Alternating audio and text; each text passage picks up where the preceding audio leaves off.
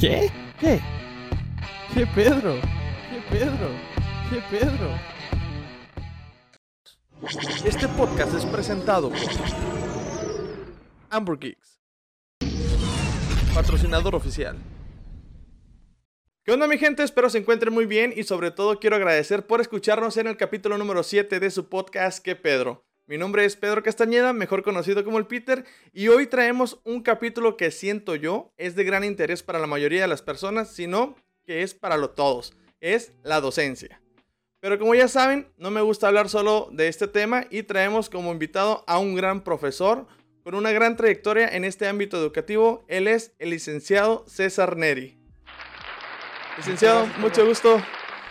Mucho, muchas gracias. Este, muy contento por la invitación. Muchísimas gracias. No, César, a ti muchas gracias, Neri, por, por aceptar. La verdad que estoy muy contento de tener a, a un gran eh, amigo de mi papá, a un gran... La familia, ¿por qué no? Sí, a un gran amigo de mi papá y sobre todo una gran persona, ¿no? Que, que he visto que, que tengo compañeros, eh, amigos que les has dado clases y sobre todo es la parte, es la parte bonita. Sí, sin duda, sin duda. Esto, esto, de la docencia es algo muy divertido, muy interesante. Este, Neri, ¿por qué antes de iniciar con todo este rollo de, de la charla, por qué no nos hablas un poquito de, de, ti, de tu trayectoria? ¿De dónde eres? Este, ¿Cómo llegaste a ser docente? Y todo eso, por favor. Claro, sí, mira, pues este, aquí vamos a armar una situación interesante. Eh, yo soy de Guadalajara, estoy de Guadalajara, tengo 45 años, eh, viví en Guadalajara hasta los 19 años y una vez que estuve en Guadalajara, la verdad es que eh, me fue un poquito complicado poder entrar a la universidad porque allá en Guadalajara es un poco complicado en el aspecto de que yo no estudié en una escuela de la Universidad de Guadalajara, que la preparatoria en Guadalajara también depende de la Universidad de Guadalajara. Estudié en un CETIS, ¿no? Pero no en un CETIS universidad, sino un CETIS de carrera técnica, en un DGETI. Y cuando quise entrar a la Universidad de Guadalajara, pues tenían prioridad los alumnos que habían estudiado en la prepa de la UDG. Entonces empecé, duré un año, año y medio queriendo entrar a trabajar, a estudiar la carrera de, de, la UDG y no podía, ¿no? No había espacio. Entonces empecé a trabajar en, en, en, el banco, empecé a trabajar en diferentes lugares para tener un ingreso y la verdad es que pues no se acomodaba, ¿no? Y estaba muy complejo y yo empezaba a ver que el tiempo pasaba y dije, no, no es por aquí. Eh, te platico, yo soy, eh, me encanta el turismo, yo estudié técnico en turismo y yo quería estudiar la carrera en turismo en Guadalajara, pero también hasta, hasta la carrera de turismo estaba saturada, ¿no? Digo, nos echan carrilla que los turistólogos nos morimos de hambre, pero nos morimos de hambre en todos lados, pues, ¿no? Sí. Este, y en Guadalajara, te digo, estaba muy saturado también. Y un tío eh, tuvo la oportunidad de tener un negocio acá en Tecate, puso un hotel y él me dice, ¿sabes qué? Pues yo agarré el hotel barato, pero pues tú sabes de hotelería, ¿qué onda? ¿Te vienes conmigo? ¿Me ayudas? Y claro, entonces yo dejé lo que tenía en Guadalajara y me vine a vivir a Tecate. Acá llegué y viví ahí los últimos, los primeros cinco años, ¿no? De mi estancia en Baja California. Eh, llegué ahí a, Tecate y en Tecate, irónicamente, me toca conocer a una niña que estaba haciendo sus estancias profesionales en el hotel. Y le pregunto que, que, que estudiaba, ¿no? Ah, pues estoy estudiando licenciada en turismo. Ah, perfecto. Digo, ¿y dónde está la universidad? Ah, hasta Tijuana. Y hoy, ¿cómo vas? No, agarro un camioncito todos los días a las 5 de la mañana y de aquí me voy y me regreso. Dije, oye, este, ¿y si me invitas un día para conocer? Y ya fui, revisé cómo estaba y dije, oye, ¿y si meto papeles? Y ya metí papeles y bendito Dios quedé como a la, en la carrera, ¿no? Entonces, eh, entré a estudiar ahí la, la, carrera en turismo aquí en la UABC uh -huh. y este, una vez que entro a la carrera, me gustó, pues yo estaba muy, muy convencido y muy agradecido por la oportunidad que la UABC me daba. Y la verdad le eché muchas ganas, ¿no? Muchos de mis amigos me, me, conocen como César Nerdy, de nerdo, ¿no? Porque siempre estaba bien metido en la parte de la operación y a sacar buenas calificaciones y lo que tú quieras, ¿no? Pero siempre trabajando y estudiando, trabajando y estudiando, porque yo había llegado a Baja California a trabajar, entonces tenía mucho trabajo y muy agradecido con la universidad. Entonces, el caso es que cuando llegué a sexto semestre, me dieron la oportunidad de escoger, me gané un intercambio académico. Entonces me podía, me podía estudiar, ir a estudiar a una movilidad que se llama América del Norte, que puedes escoger entre México, Estados Unidos y Canadá para hacer un intercambio académico. Pero como yo era de Guadalajara y mi novia se había quedado en Guadalajara y era yo súper, soy súper mandilón, entonces opté por irme a estudiar a la Universidad de Guadalajara, a la Autónoma de Guadalajara, que es la escuela privada en, en Jalisco. Y estudié en la Autónoma de Guadalajara un semestre. Terminé el, el semestre con mención honorífica y todo. Pero hago aquí un paréntesis, ojo, ¿eh? Sí, sí, sí. Cuando yo aspiraba a la Universidad de Guadalajara, la Universidad de Guadalajara, pues era, es gratis. A diferencia de la de UABC, la, la UDG es gratis. Tú dices cuánto quieres pagar. Si quieres pagar 5 pesos, 10 pesos al semestre, lo que tú quieras, porque es gratis. Órale. A diferencia que ahí en la UABC tenemos un costo de matrícula que relativamente es económico. Eh, en la UDG es completamente gratis, pero la Autónoma de Guadalajara te cuesta, pues no sé, el equivalente a 3 mil dólares el semestre. Entonces, es, es una universidad este, bastante bien posicionada. Entonces, que yo fuera como, como tapatío a estudiar la Autónoma de Guadalajara, pues la verdad es que pura gente de mucho dinero, pura gente extranjera estudia ahí. Entonces, para mí era un orgullo poder estudiar en esa universidad y a la par ir a mi escuela, a ver a visitar a mi, a mi novia, ¿no? Que ahora es mi esposa. Regreso a Tijuana con la misión honorífica de la, de la Autónoma de Guadalajara. Y cuando llego aquí, me ofrecen una maestría para irme a estudiar a España, porque también tenía muy buenas calificaciones. Entonces me, fui, me fui a Madrid a estudiar la maestría en, en Mercadotecnia Estratégica y cuando regreso este, aquí a Tijuana, pues tenía dos opciones, ¿no? Poner mi propio negocio y, o echarle muchas ganas en mi trabajo actual. O la otra era ponerme a, a dar clases, ¿no? Entonces, lo que hice es que yo, otra vez, súper agradecido con la UABC por todo lo que me ayudó para poder tener una formación y súper agradecido con la oportunidad que me dio de estudiar el, la, el diploma, perdón, aquí el intercambio a nivel México y con la maestría a nivel internacional, que yo decía, yo tengo que regresarle a la sociedad todo lo que me ha regalado, ¿no? Sí, y sí. por eso es que me metí a dar clases, porque pues me siento con un compromiso bastante fuerte, muy arraigado, que, que, la, que la docencia, más bien, la educación me cambió la vida. Entonces yo creo que la manera que yo puedo ayudarle a mucha gente a cambiar la vida es que tengan una forma distinta de prepararse y que yo les pueda aportar conocimientos para que a ellos les vaya mejor, ¿no? No, y eso eh, eh, está súper genial en tu historia. Desde que, que, dices que siempre te has dedicado a estudiar y la verdad que eso es, eso es algo que, que se aprecia y se, y se ve, ¿no? Porque he tenido buenas referencias tuyas eh, de exalumnos tuyos de, que son amigos de, pues, de mi edad y que dicen, no, el profe es una persona que llega al salón y te dice este, así y así las cosas. O sea, te habla bien, aprendes mucho, te las hace muy, muy a su manera, dijo. Tienes, me dicen que tienes un estilo muy peculiar para dar clases. Y desde que supe eso dije, tiene que estar en mi podcast. dije, Excelente, qué bueno, me da muchísimo gusto. Tiene que estar aquí. Este, también tengo entendido que tienes otro trabajo, ¿no? ¿Estás en Telcel todavía? Así es, tengo 21 años trabajando en esa empresa de telecomunicaciones, este, ya, ya bastantes añitos, muy a gusto, muy contento y cada día haciendo cosas nuevas, ¿no? Sí, no, pues eso, eso es lo, lo primordial de todo. Y por ese ámbito le, le, digo a la gente que por ese ámbito pues te conozco, ¿no? Por el lado de Telcel, ¿no? Por eso, por ahí te conocí también, este, por parte de, de mi padre. Oye, y Así este, es. ¿y ya cuántos años tienes, dices, dando clases ya? Fíjate que fue bien curioso, es irónico, ¿no? Porque cuando yo regreso a hacer el intercambio académico de Guadalajara, me entero que la Autónoma de Guadalajara está abriendo una nueva este, rama de negocios aquí en, Baja California. Y voy y toco puertas, ¿no? Le digo, oye, yo vengo de la de Guadalajara, acabo de estar ya haciendo intercambio, aquí está mi carta de pensión honorífica, de super wow. Me gustaría dar clases. Me dice, pues sí, pero no te has titulado, ¿va? No, no, apenas voy a pasar a séptimo. No, pues ya que te titules, pues vienes. Pues sí, pero pues mira, pues yo también soy Guadalajara y quien, lo que tú quieras. El caso es que el maestro le caí bien, me dijo, pues vente a dar clases. Entonces empecé a dar clases antes de egresar. Wow. Entonces, egresé en el año 2000 y empecé a dar clases en el 99. Órale. No, pues súper bien, ¿eh? pues la verdad, súper espectacular. Hecho, te platico algo, pero para que te des una, una idea. A ver. Sacando cuentas, eh, le he dado clases a más de 5.000 alumnos al día de hoy. Más de 5.000 alumnos. Uy, y yo me sentía porque apenas tengo la docencia 6, 7 años y pues no se comparan los números. Todavía. No, lo que pasa es que también, eh, también no estoy muy completo, ¿no? Porque, porque ya me preguntarás otras cosas, pues, pero doy clases en diferentes escuelas, en diferentes grados y tengo muchos grupos al semestre, o sea, adicional tengo mi trabajo de tiempo completo en la empresa de telecomunicaciones, eh, tengo mi propia agencia de mercadotecnia y aparte eh, doy clases en diferentes universidades. O sea, doy clases en la mañana, doy clases en la tarde y doy, doy clases en los sábados a, a posgrados, ¿no? Entonces, siempre tengo un montón de grupos de gente, conozco un montón de gente gracias a eso. Y pues aquí estamos, ¿no? Con mucho gusto.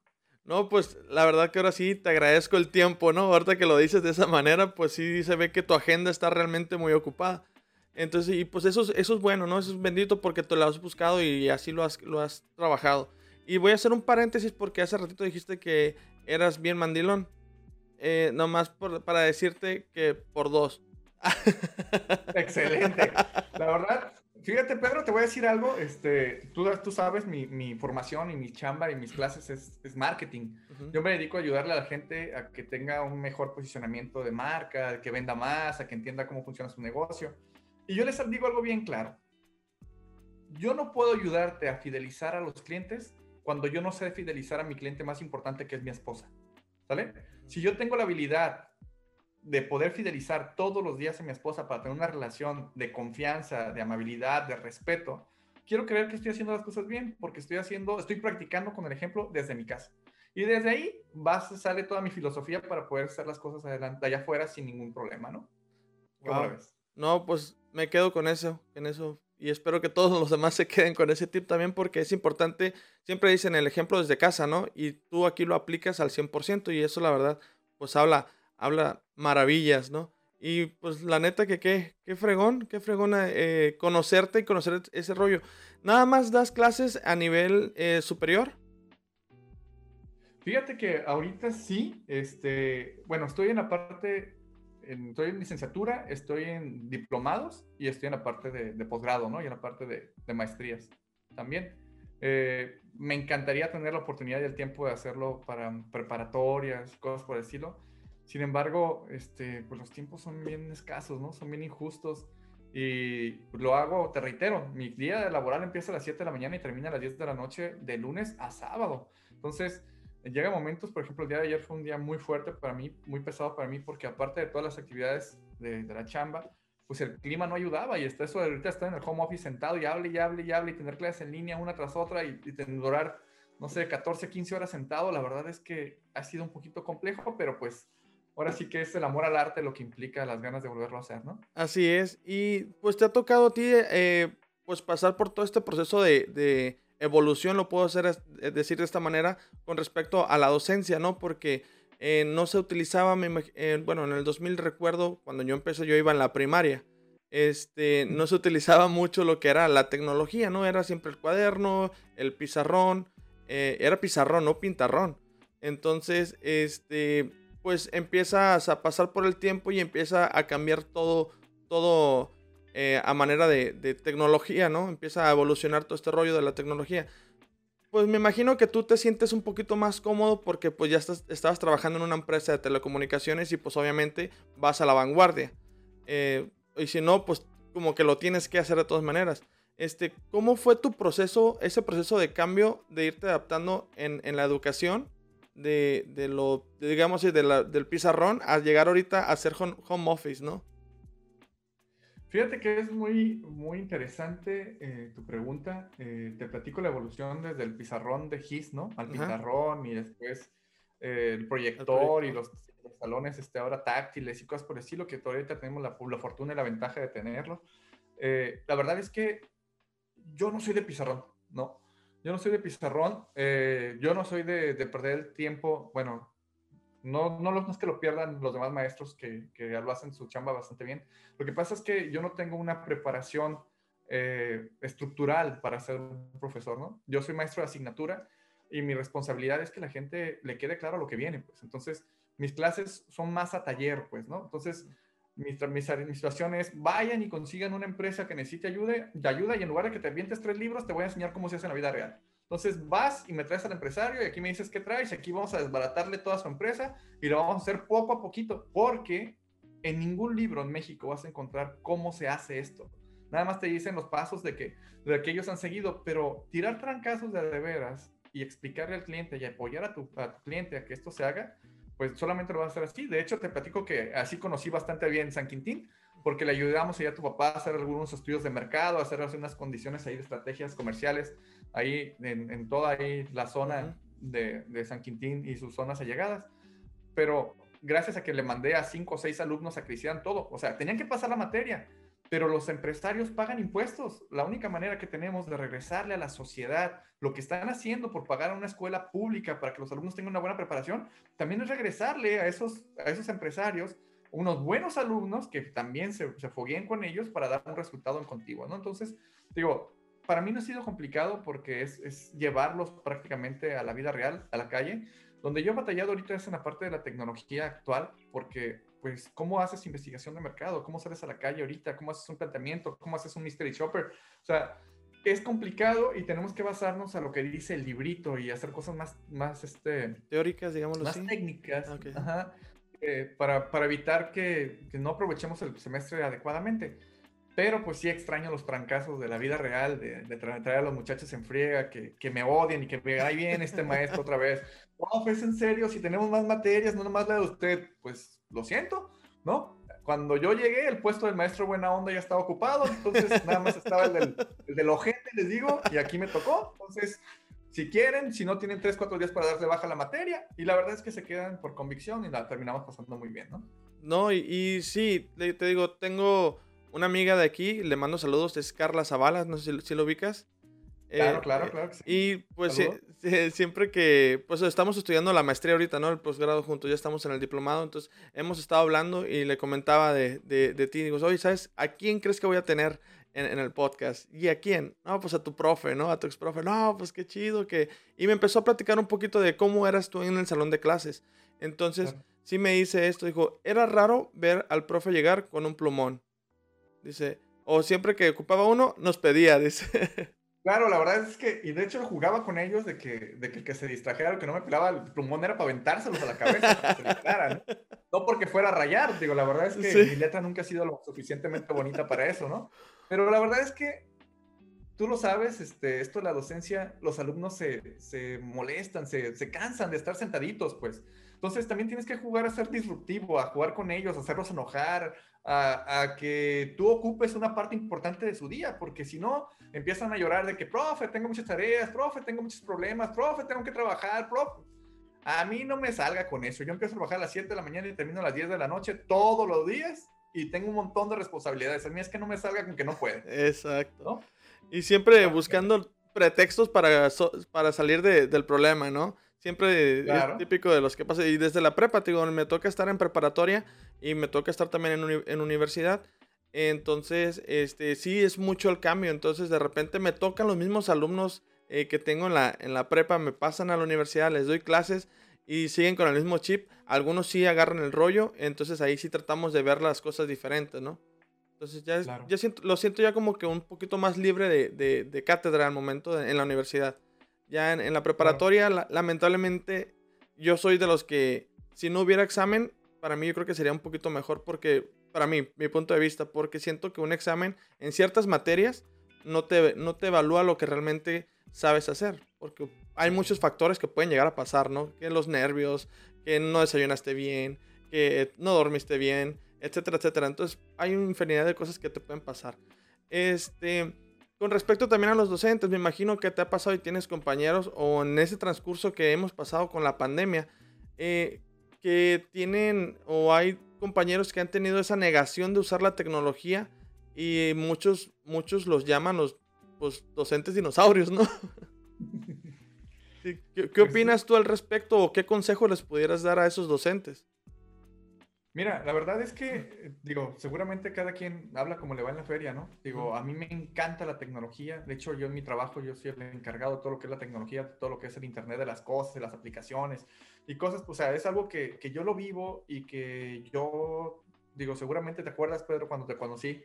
Yo, tenía, yo iba a las universidades a dar clases, a platicar a la gente qué era la tecnología y todo lo que venía y qué hacía, y andaba de gira por todos lados. Este, sin embargo, todo eso cuando llega la pandemia, haz de cuenta que yo me sentía como que el apocalipsis había llegado. Pues, yo todo lo que yo les decía, muchachos, prepárense, háganlo, está bien fácil, está bien sencillo, el futuro nos va a alcanzar, el futuro nos alcanzó. Por la pandemia nos arrebasó y nos pasó por encima, ¿no? Entonces, todos esos resignados y obligados a la tecnología, en verdad la pasaron muy mal, muy, muy mal, porque, porque tuvieron una curva, esto no fue una curva, o sea, los pobres padres de familia se quejaban de que era mucha friega de estar tomando clases para sus hijos y estar en línea todo el día.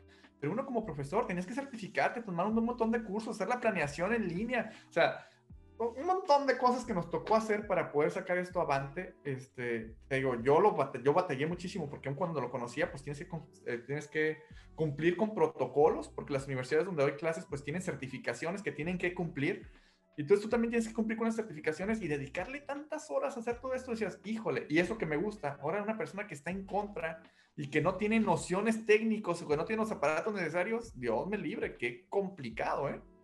La, la verdad que sí, es, muy, muy difícil porque me he topado con compañeros que dicen, no, yo no voy a usar la tecnología o yo no la... o nunca la utilizaban en sus clases. La verdad yo soy de los que llega con mi iPad este, o mi computadora y, este, y pues ya, ya tenía todo listo, ¿no? En vez de utilizar el libro, utilizaba el iPad para tener mis libros digitales. Entonces, a mí siempre me ha gustado mucho el uso de la tecnología en lo particular, pero sí entiendo también que hay compañeros de, de mi edad que dicen, no, pues que, güey, ¿para qué, güey? ¿Para qué lo voy a utilizar? O sea, pero llega este, este momento, llega este punto en el, como tú lo mencionas, en el que estamos, y pum, nos cambió todo.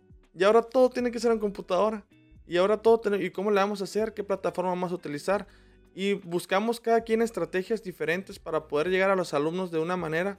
Pero me imagino que allá en, Tijuana, que igual que aquí en San Quintín, pues hay de repente varios chicos que no tienen ese acceso a, una computadora, a internet y ya tus clases no pueden ser de la misma manera o esa forma dinámica como tú la estabas pensando. Definitivamente, todas esas condiciones cambian y aparte deja de eso, o sea, le sumas, a, le sumas que, que, el alumno a lo mejor tiene internet y tiene una computadora o tiene un celular y se quiere conectar, pero en su casa viven 5, viven 10, viven 15 este, y no tiene un lugar donde sentarse, no tiene donde estar. Me ha tocado, con todo respeto, que de pedirle a los alumnos que abran la cámara y los encuentras en el closet, los encuentras en el baño, que están en un lugar ahí como que más o menos para poder tomar la clase, porque aparte son tres o cuatro que están tomando clases, está tomando de la prepa, de la universidad, del kinder, de la secundaria, el papá está trabajando en home office, o sea, se volvía un caos importante y, y ojalá y nada más por eso otra vez si eso le sumabas a alguien que tuviera un contagio o cercano, que estuviera pasando por un momento difícil, la verdad es que esto ha sido una gran prueba para la sociedad completa, ¿eh? no nomás para los maestros y para los alumnos, ha sido algo para aprender todos, ¿no? Exacto, y pues ahorita que dices eh, todo esto rollo, este, ¿tú crees que realmente estábamos como México, estábamos preparados para llevar clases en línea? No, definitivamente no. Este, la tecnología existía, bendito Dios existía y era suficientemente buena para poderlo tener. Sin embargo, eh, era irónico, ¿no? La gente decía, ah, es que no me puedo conectar porque no tengo computadora, pero sí tienes Facebook, ¿verdad? Exacto. O sea, si todos los días estás en el Facebook, todos los días estás en el WhatsApp, digo, no me salgas con eso. O sea, tecnológicamente teníamos con qué. La única situación es que una cosa es consumir contenido y la otra era crear el contenido. Entonces, los profesores tenemos ahora la responsabilidad de crear todos los contenidos y aparte cumplir con los protocolos de las plataformas en las que la, escuela decidiera dónde estar. Entonces, te lo platico, ¿no? Yo estoy en diferentes universidades y cada universidad tenía una versión diferente de la misma plataforma, ¿no? Entonces tú decías, en la Mauser, esta es Blackboard viejito, esta es Blackboard Ultra, este, este lo quiere que lo haga en Classroom, este... O sea, espérame, ¿dónde me, ¿dónde me le hago para picarle a todo esto? Y aparte, pues todo lleva un seguimiento, porque otra vez necesitamos Trazabilidad, porque estamos certificados por diferentes este, instancias de educación internacional y nuestros alumnos tienen que cumplir con eso. Entonces es tu responsabilidad como docente entrarle al toro por los cuernos y aparte de todas tus responsabilidades, cumplir también con eso, ¿no? Sí, no, y, y como dices, no, comparto la misma idea que tú de que manejas, estás en tres escuelas, me toca también estar ahorita actualmente en tres escuelas trabajando, este, y cada una maneja una plataforma diferente. Entonces, también muchos dicen, es que el profe no se apura, o es que el profe esto, oye, tranquilos, o sea, si supieran realmente cómo es aprender utilizar una nueva plataforma todos los días, ahorita a lo mejor ya estamos acomodados y decimos, sabes que ya la manejamos y ya la dominamos hasta un 80, 90% a lo mejor. No digo el 100 porque a lo mejor nos faltan detallitos, pero ya las aprendemos a utilizar, ya somos un poquito más, más rápidos, pero al principio era un caos, un caos total como lo mencionas, o sea, decir, ¿sabes qué? Chin, y luego las ideologías de, de cada, de cada eh, preparatoria o cada universidad en la que estás trabajando, pues cada jefe es, es un mundo diferente. Entonces ahí, ahí, cambian muchas cosas. Este, ¿Y tú crees que, que la, la, universidad, perdón, que, que México o, o, el sector educativo le haya quedado algún aprendizaje a base de este año que ya llevamos o casi año que ya llevamos en pandemia? Fíjate que otra vez, ¿no? Creo que esas son unas eh, preguntas muy buenas, Pedro. Que este, no sé si es a México, pero sí creo que tenemos que aprender a aprovechar lo siguiente, fíjate. Yo siempre me he peleado con las instancias, de este, más bien de escuelas públicas. Alguna vez fui yo y tuve una, una reclamación fuerte, cuando todavía no era maestro, con un rector de la UABC en su tiempo. Yo le decía, a ver, a ver, a ver, ¿cómo es posible que haya chorrocientos mil muchachos queriendo aplicar un espacio en la UABC y nada más entran el 10 o el 15%. Ah, es que no tenemos espacio físico. ¿Y por qué quieres espacio físico? Yo le decía desde entonces, ¿no? Hay internet. O sea, ¿por qué, por qué no pones un porcentaje de alumnos vía remota y los mejores, los mejores este, calificaciones que puedan empujar al flojo que va y calienta el salón y que lo saquen y que lo manden a virtual? Y que de virtual decida si se queda en, en, en, la distancia o se queda en físico. Pero podríamos duplicar, triplicar el conocimiento. O sea, la manera del conocimiento es algo increíble y sin embargo estaba supeditada a la capacidad instalada de la, de la, escuela. Ahora, con esto del Internet, pues la gente se, puede, se puede conectar chorrocientas mil personas a la misma plataforma. Si no me recuerdo, no me acuerdo cuántas personas, cuántas entradas tiene Zoom, 250, como, ajá, como 250 por clase, o sea, te le pagas lo mismo al maestro por uno que por 250. O sea, yo no sé, ojalá y el gobierno federal, ojalá que me escuchara alguien, ¿verdad? O pues, pudiera utilizar esta plataforma para poder sacar a nuestro bono demográfico, porque nunca más en la vida México va a tener más jóvenes que ahora, porque los jóvenes actuales no quieren tener hijos, los jóvenes actuales no quieren tener los 15 hijos que tuvieron tus abuelitos, quieren tener cuando mucho uno y dos perros, cuando mucho. Entonces, Quiere decir que nunca más vamos a volver a tener jóvenes. Señores, tenemos la oportunidad ahorita de que todos estos jóvenes terminen con una carrera universitaria y luego van a empezar los llorones a decir, ah, pero, pero ¿para qué quiere estudiar licenciado, ingeniero, si no hay trabajo para todos? No importa. ¿Para qué quieren que las mujeres estudien si no van a trabajar todas? Esas mujeres preparadas van a preparar a las próximas generaciones de hijos mexicanos. Entonces, yo prefiero que haya un montón de gente preparada que aunque no ejerza, lo único que está haciendo es subir nuestro nivel de competencia y que el que tiene chamba se cuide de su chamba, porque hay como 50 atrás de él que tienen una mejor condición laboral o de preparación, y eso nos haría que nuestro país creciera increíble. Entonces, regresando a tu, a tu pregunta, ojalá me encantaría que el gobierno federal y las instancias educativas encontraran en esto una oportunidad, ¿sí? un hito para poder convertir esto en una verdadera fortaleza para nuestro país. La verdad, me dejaste sorprendido con eso que comentaste y como tú ya tienes más tiempo en este rollo, la neta me encantó y es genial y tienes razón de que tenemos internet, no tienen por qué quedar fuera tantos chicos. ¿Qué pasa con esos jóvenes? ¿Qué hacen? La verdad, pues se ponen a trabajar, ya cuando quieren regresar a los estudios ya se los olvidaron las matemáticas, se les olvidaron este, hasta lo que es comprensión lectora, se les olvidan tantas cosas importantes que traen muy frescas que muchos ya dicen, no, ya para qué, ya no sé nada. Y apenas tienen 19 años. Correcto. unos van cumpliendo los, los 20, 21 y, y, están echándole ganas para entrar a la universidad y los que van atrás, atrásito de ellos, dicen, no, ya no quiero estudiar porque la escuela no me aceptó y me rechazaron tres veces. Pero si aplicaran esa estrategia que como tú la planteas y la verdad, ojalá como tú lo dijiste, ojalá que alguien nos escuchara hablando sobre este tema, este, y sobre esa idea que planteaste, pues que se aplicara. O sea, no van a perder nada y van a ganar. Y ahora sí, la sobrevivencia del más fuerte. Correcto. Y otra vez, este, imagínate, o sea, con todo respeto para los médicos, ¿no? Que tú dijeras, oye, pero ahora hay más médicos que antes. Bendito Dios. O sea, ahora hay más ingenieros químicos, agrónomos en San Quintín que antes. Oye, pues bendito Dios, tanta tierra que tenemos. Oye, que no me contrata la gente. Pues tú, pues tu parcela, tú amplifica, métele métodos, métodos, nuevos métodos, o sea, exporta, o sea, llama la atención. Tenemos la oportunidad de crecer. Y creo que me encantaría que esta vez alguien tomara la iniciativa, lo evaluara y echar a volar todo este potencial que tenemos con los jóvenes para convertir este país en lo que verdaderamente se merece. Exacto. Y con eso nos levantaríamos en el sector educativo como no tienen una gran idea. Y sí, cierto. Es correcto. Tienes una, una, no sé, se te notan los años de experiencia, Neri. Se te nota. Ya estoy viejito, ya estoy viejito, pero soy muy feliz. No, no, no me duele, no me duele. Eh, con respecto a, este rollo de la pandemia, en las universidades donde tú trabajas, ¿cómo empezaron a, manejar lo que viene siendo pues todo este rollo del COVID? Eh, ¿Las clases todas fueron remotas? Este, ¿cómo, ¿O cómo las manejaron? Fíjate que sí, por protocolos, pues prácticamente, este, pues yo ahorita nada más estoy dando clases en, en UABC y en CETIS. Entonces, en UABC, igual lo que cuando marcó el semáforo local, dijeron vámonos para afuera, todos para afuera. CETIS igual. Eh, sin embargo, hubo una, te platico, hubo una formación que me dieron a mí en CETIS que me cambió la idea de todas estas condiciones, ¿no? Nos trajeron a una persona muy experta en la parte de comunicación a distancia para clases y nos decía, a ver, olvídate que tus clases van a volver a ser presenciales ahorita, ¿sale?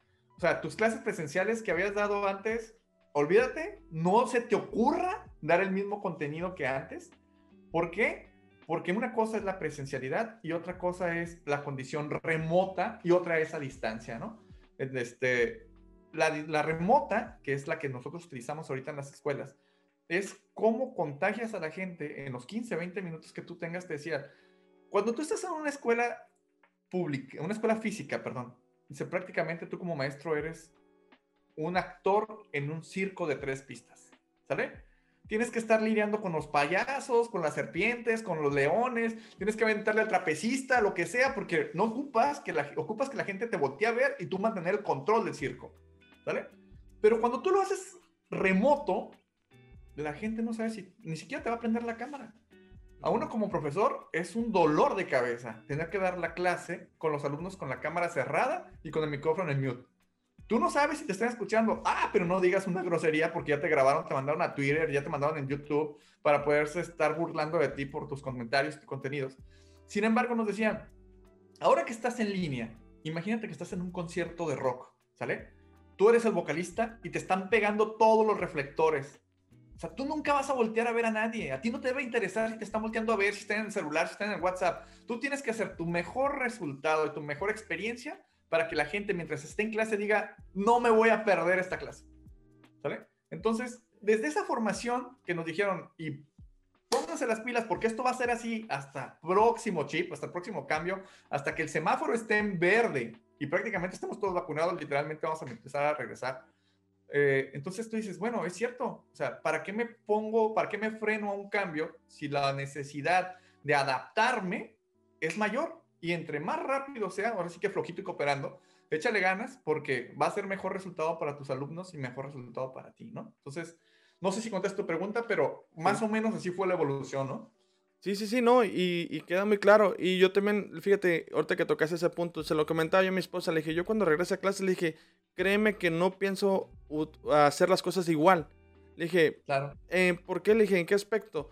Eh, lo que pasa que si me van a entregar una tarea en físico, pues vamos a cambiar el chip, le dije, vamos haciéndolo mixto. Le dije, ¿sabes qué? Hay que utilizar plataformas. Ya no quiero que me vuelva a agarrar en curva otra posible pandemia que no sabemos si va a volver a pasar o, o qué va a suceder pero tengo que buscar la estrategia de que mis chicos aprendan a usar de una manera correcta la tecnología, porque yo siempre lo decía, eh, por más que sean, se supone que eran el futuro de México, así lo manejo yo, eh, se supone que son el futuro de México esta generación, pero realmente no saben utilizar la tecnología para un beneficio, eh, como ahorita lo está sucediendo. Este, y tú lo dijiste al inicio, son consumidores. Y nosotros pues somos ahora sí que, vaya, los influencers, ¿no? Por así decirlo. Claro, de, Ese, de ese contenido que ellos tienen que, estar este, teniendo al día, estarse actualizando. Y hasta para dar las clases en línea, tenemos que tener nuestro carisma, tenemos que hacer que a ellos mismos les llame la atención, porque no sé, ah, voy a entrar a esta clase porque a este profe eh, es bien así, o porque se agarra cura, o porque aprendo o no aprendo, etcétera. Esas estrategias las tenemos que buscar y así como las estamos buscando ahorita, las tenemos que implementar también regresando una vez que esté todo en verde. Porque nos, Va, nos va a cambiar todo, todo el rollo. así es, es un gran reto, pero pues con mucho gusto, ¿no? Así es, ¿no? Y pues a, darle porque no, no, va a haber, no va a haber marcha atrás y ni modo de, quedarnos. ¿Tú crees que, que llega a pasar de que haya docentes que se queden a la, a la par, o sea, como estaban antes del COVID, y, y, regresen a querer dar sus clases iguales, ¿qué crees que pueda pasar?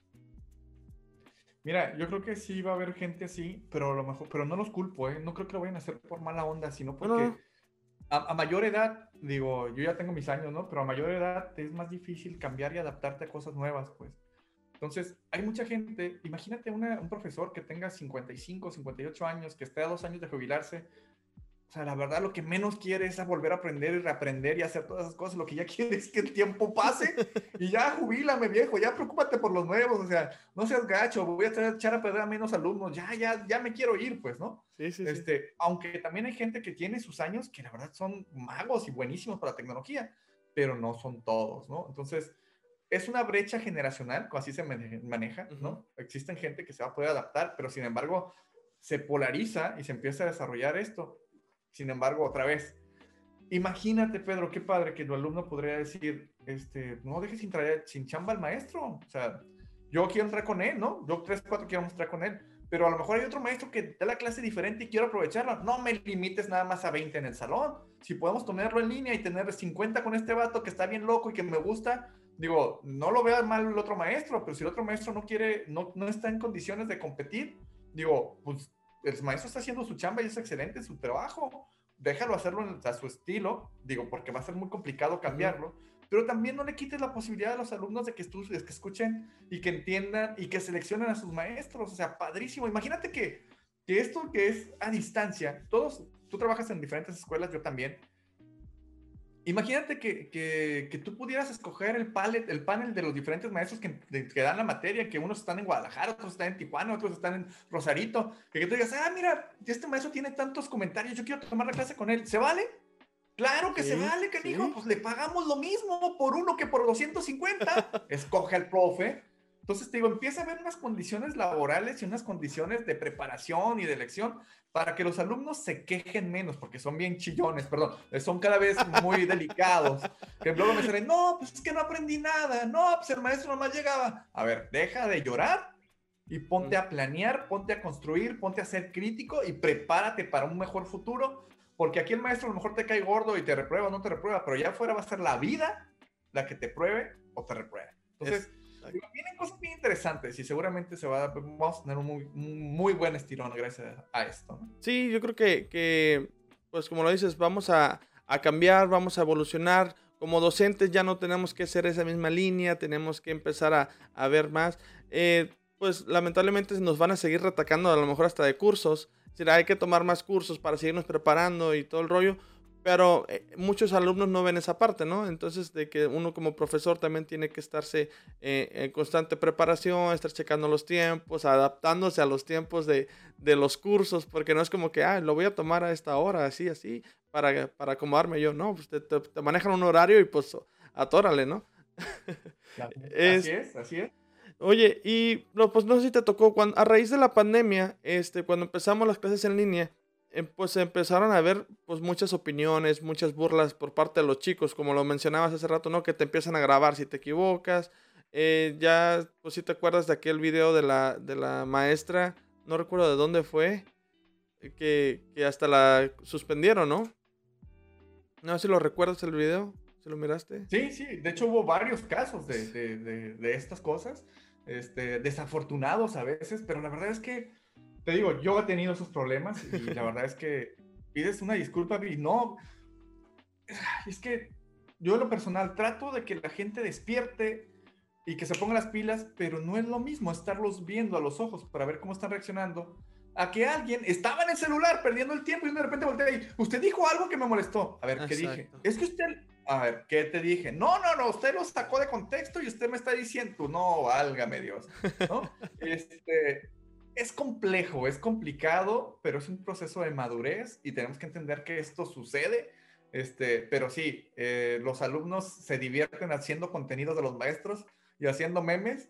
De hecho, te digo, yo estoy en clase en línea y de repente escucho que todos se callan y digo, a ver, pues de perdida métanme al chat, ¿no? De, métanme en grupo del WhatsApp, pues para saber de qué se están burlando, ¿no? De qué están hablando. Digo, o aquí, somos amigos, ¿no?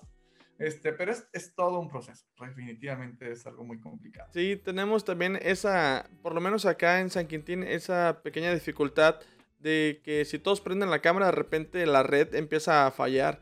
Eh, no sé si allá también ¿Ah, tengan el mismo problema. Igual. Sí, sí, sí. en la saturación. Entonces, eh, pues de repente tenemos que momentos buenos, pero así, lo que me desespera, yo le digo a mis chicos, parece que estoy en una, una sesión espiritista, le digo, porque siempre digo, hey, Carlos, ¿estás ahí? Carlos, manifiéstate. y si no me falta la ouija y unas velitas aquí atrás y órale. Sí, así, es, así está esto, definitivamente. Sí, pues a- así ha, ha pasado y pues esperemos estarnos a- acoplando poco a poquito este, con, con respecto a, a lo de la pandemia y irnos acoplando, que los chicos también entiendan que no ha sido fácil tampoco para los maestros, que buscamos esas estrategias para, para ellos. Y pues tú qué le puedes recomendar a estos jóvenes de, de ahora? Mira, pues le puedo recomendar que, que voy a ser muy, digo, yo soy muy mundano, Pedro, ¿no? Yo soy muy mundano y juego con palabras, este, yo soy transparente, pues yo doy clases y, y ahorita no estoy representando a ninguna, a ninguna escuela, este, ahorita soy yo, este, en lo particular.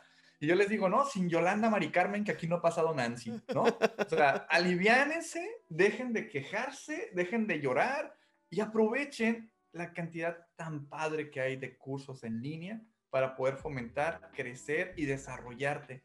O sea, ahorita es muy común que el alumno sepa más que el maestro. Qué padre, qué bendición, pero aprovechalo. No nomás para joder, pues. O sea, prepárate. O sea, tenemos un montón de conocimientos, tenemos un montón de certificaciones. Muchísimas empresas abrieron certificaciones internacionales gratuitas para que tú pudieras tener esta, esta, esta oportunidad de, de, de aprovecharla. Sin embargo, también nos hace falta un poquito más de salud mental porque traemos muchas broncas, pues, ¿no? Digo, no a todos nos ha ido bien, a mucha gente se quedó sin trabajo, mucha gente dependía del turismo, mucha gente dependía de actividades físicas. Entonces, tenemos que entender que los alumnos están pasando por cosas complicadas. Tenemos que ayudarlos, sin embargo, y tú lo sabes, yo tengo un podcast que se llama Hay que creérsela, ¿no? Entonces, alumnos, si quieres llegar a hacer algo en tu vida, depende de ti. Y si tú no te la crees y no te preparas para lograr ser lo que tú quieres, deja de echarle la culpa a todos los demás.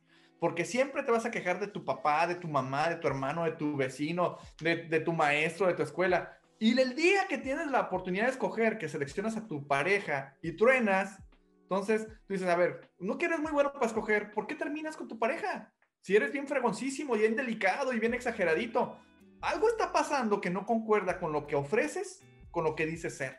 Entonces, échale ganas, prepárate y me empieza a conquistar el mundo de la manera en que la que tú quieres y conviértete en esa persona que quieres llegar a ser.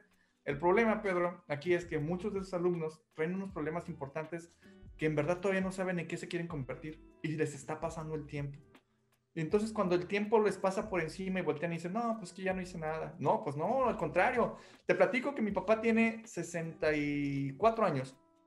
¿Sale? Y mi papá está estudiando en línea en la UNAM su carrera de licenciatura. No había terminado. Él había estudiado nada más la secundaria y en esta pandemia terminó la preparatoria y ahorita ya está en la UNAM en línea desde su casa aquí en Tijuana estudiando su licenciatura, ¿no? Wow. Entonces, lo que te digo es, mi papá está fascinado porque me dice, oye, la verdad, ¿por qué perdí tanto el tiempo? O sea, ¿por qué no aprendí todo esto? O sea, qué fregón. O sea, él está pensionado, ¿no? Dicen, yo no voy a ganar más dinero gracias a lo que estoy aprendiendo, pero la oportunidad que tengo de saber más, puta, qué padre. O sea, ojalá tuviera más vida para seguir preparándome. Seguro, es, digo, pues te voy a presentar a mis alumnos a ver si les pasas un poquito de chip para que entiendan que la oportunidad que tienen ahorita de prepararse y llegar lo más lejos que ellos quieran, pues, ¿no? Creo que eso es lo que yo les recomiendo, que se la crean y que se pongan a fregarle, ¿no? Y como dice tu podcast, hay, Hay que, que creérsela. creérsela. Exacto. Así es, pero- Sí. Oye, este, pues qué, qué fregón, Ne- Neri, que nos estés platicando todo esto. La neta, eh, me da mucho gusto y no me arrepiento de haberte tenido en, en- en mi podcast. Este, la neta, eh, pues es, es fregón. Y también, pues quiero hacer un énfasis de que Neri y yo, pues al parecer, sin, sin, sin ponernos de acuerdo, iniciamos un proyecto de podcast también en enero. Lo iniciamos eh, en enero. Y vamos por los mismos capítulos también.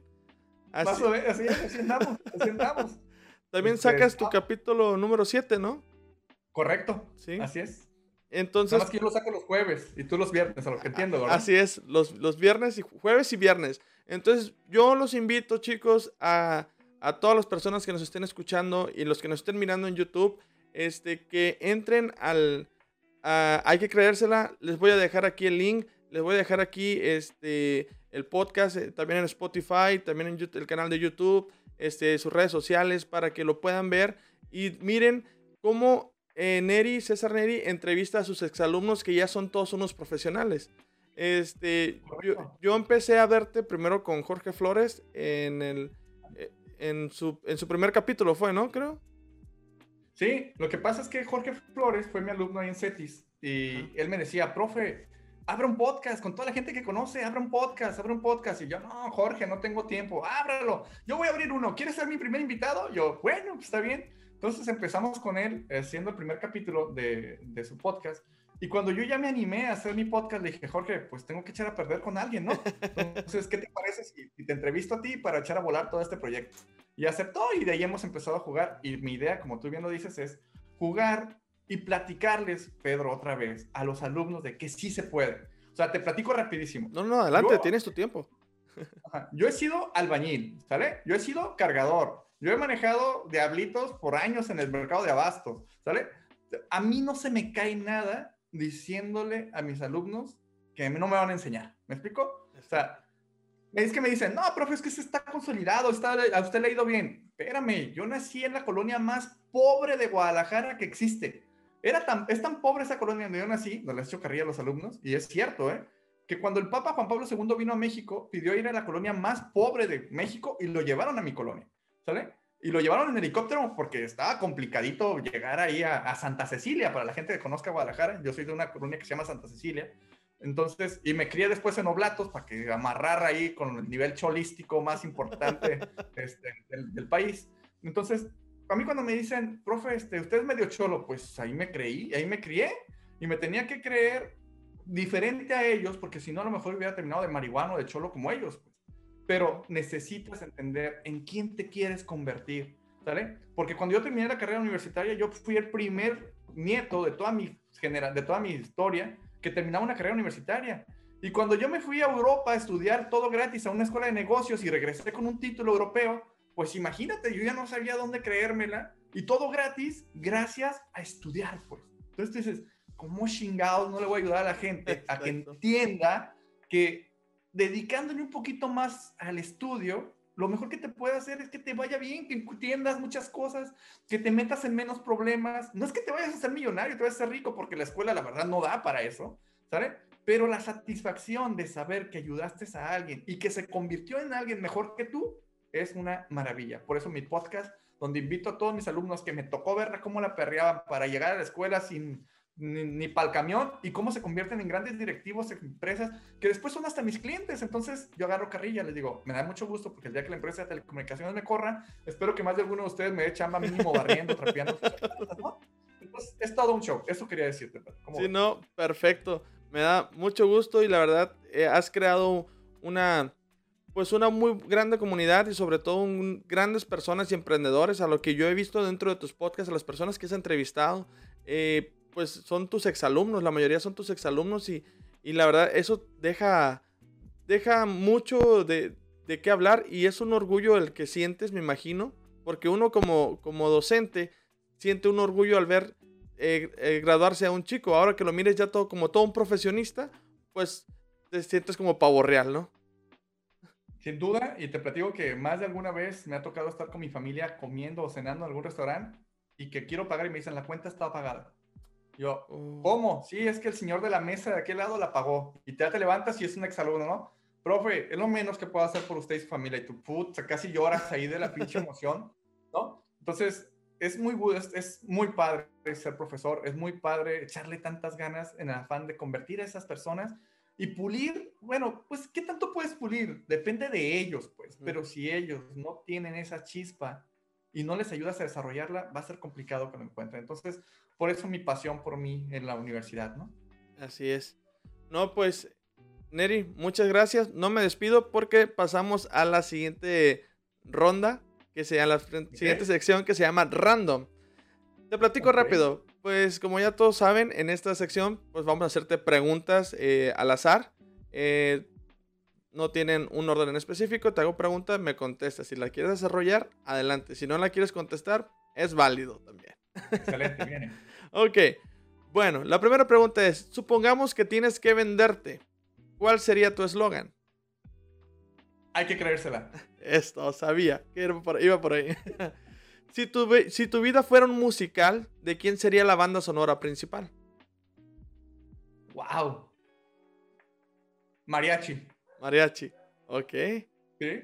genial. Eh, ¿Qué harías si conocieras a tu doble? Le diría, córrele porque debo muchas.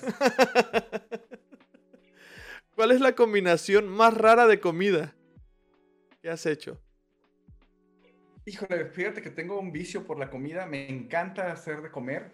Eh, de hecho, soy pizzero de profesión y me encantan las pizzas. Eh, híjole, no te sabría decir cuál, sea, cuál ha sido lo peor porque son muchas las que he hecho este, de combinaciones.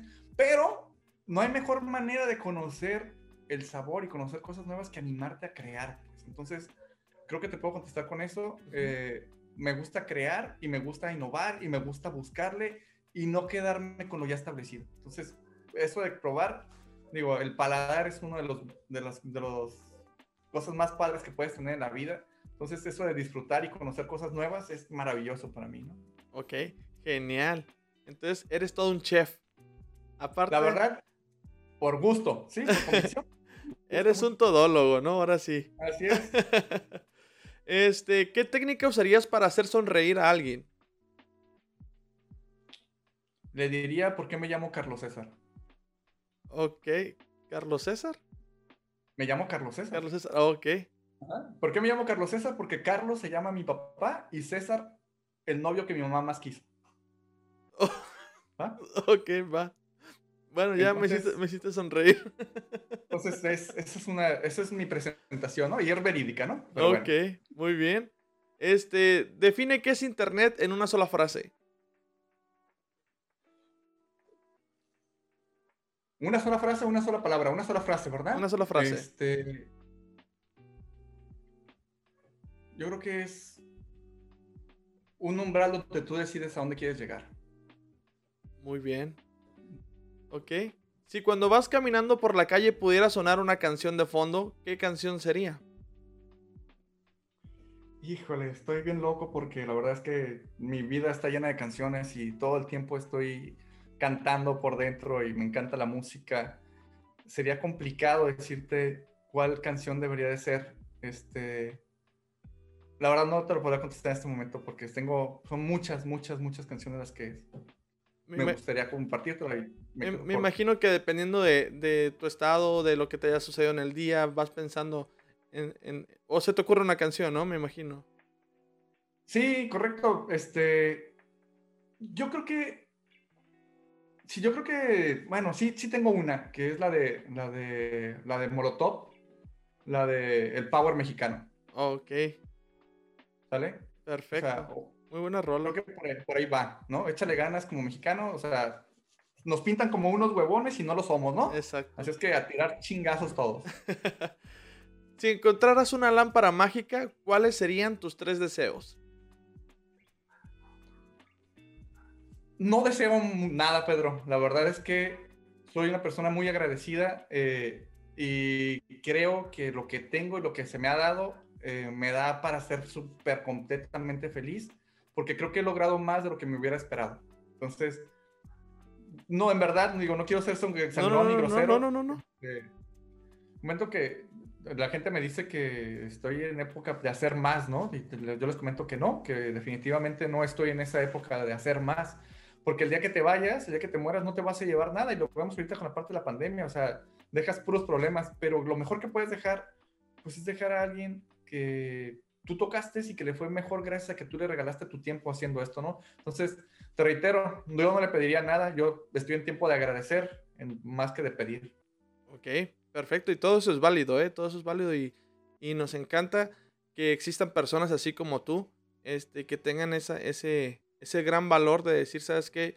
Yo tengo, o yo tengo lo que tuve, pero ahora me toca dar a las personas lo que, lo que se ocupa y lo que puedo dar es conocimiento y eso vale, vale más que cualquier cosa, ¿no? Así es, pues es- esa es mi filosofía, ¿no? Es parte Sí. de mi chamba. No, no, está genial. Eh, seguimos. La siguiente dice, si pudieras dedicarte a hacer cualquier cosa y que por ello te paguen, ¿qué elegirías? Lo que hago. En verdad, todo lo que hago me apasiona. En verdad, trabajo como loco porque me encanta lo que hago. Yo creo que el día que trabaje, ya no me va a gustar. Entonces, mi vida no la cambio. En verdad, soy muy contento con lo que tengo. Tú no lo ves como trabajo, tú lo ves no, no, no, no. Y de hecho, mis propios alumnos lo van de ver. O sea, me dicen, profe, ¿qué se mete, no? ¿Qué se hace? a las 10 de la noche, usted sigue gritando. Se empezó a las 7 de la mañana, ya estuvo trabajando, ya tuvo clientes. O sea, ya lo regañó a su esposa, ya. Sí, pues, ¿qué tiene? Es parte de la vida. O sea, me encanta, me llena de energía, me hace sentir muy bien. Ok. Y la última. Si te tocara ser youtuber, ¿de qué sería tu canal? de hay que creérsela, hay que, hay que compartirle a la gente de cómo fregados, digo, cuánta gente que empezó peor que tú o está peor que tú puede lograr hacer varias cosas si se lo pretende y dice quiero lograrlo. Así es. Pues bueno, Neri, este, con eso cerramos esta sección, con esto cerramos ya el programa. Te agradezco de verdad, muchísimas gracias por este valioso tiempo que te diste. Y antes de, despedirnos, algo que le quieras decir o comentar a, las personas que te sigan en tus redes. No, pues este, que estoy muy agradecido, la verdad, que, me gusta mucho, que me complace, que, me, en verdad me agradezco mucho que tengan la gentileza de seguirme. No lo hago por ganar likes, lo hago porque así soy y porque me gusta lo que hago y me gusta compartir y me gusta tener un montón de personas y me dice mi esposa, parece reina de la primavera, todo el mundo va saludando en la calle, todo el mundo te conoce. Pues sí, pero la verdad es que es bien padre poder dormir tranquilo todos los días, haciendo lo que te gusta y sabiendo que estás tratando de hacer algo para que, reitero, esta bendita ciudad, este bendito estado y este bendito país crezcan y se conviertan en lo que verdaderamente tiene potencial. Digo, no hablo de política porque no me gusta, pero creo que independientemente de quien nos gobierne y quien esté al frente, pues no es su responsabilidad. Ellos están por seis años y nosotros aquí estamos aquí por toda la vida. Entonces es momento de mandar muy lejos a los políticos y hacer que la gente normal le echemos ganas para sacar avante este proyecto de país. Así es. No, pues muchísimas gracias, Neri, de verdad, por ese tiempo, por todos los que nos dices, muchos consejos, muchos tips que nos estás dando, que nos dejas aquí y muchos, muchas cosas me dejaste, me dejaste eh, como diciendo, ok, tengo que hacerlo, tengo que mejorar, tengo que ver esto, ¿no? Me dejaste pensando muchas cosas muy buenas y te agradezco eso porque yo sé que a mucha gente le transmitiste todo, le transmitiste todo, todo este, esta buena vibra. Pues yo estoy a la orden, Pedro, en lo que les pueda ayudar, en lo que les pueda ayudar a las personas, este, no, no es que les diga que, que vivo de aire, pero si les puedo ayudar, tengo un equipo de, tengo un equipo de estudiantes que siempre están conmigo, que están haciendo prácticas profesionales conmigo, que les puedo ayudar, puedo ver cómo poder ayudar con las empresas que tengo en las escuelas, en las clases que, que doy, para ayudar a la gente. Me encanta San Quintín, quiero decirte que me encanta San Quintín, me encanta su región, disfruto muchísimo ir para allá. Este, entonces, échenle muchas ganas, reitero, que vivas donde vivas teniendo un internet y teniendo un Oxxo cerca, estás en otro mundo, Estás en primer mundo. Así es. bueno, Muchas gracias, Neri, nuevamente. Y bueno, mi gente, con esto cerramos ya el séptimo, el séptimo capítulo de su podcast, Que Pedro. No olviden suscribirse a mi canal en YouTube, escucharnos en Spotify y seguirme en mis redes sociales. Así que nos vemos hasta la próxima.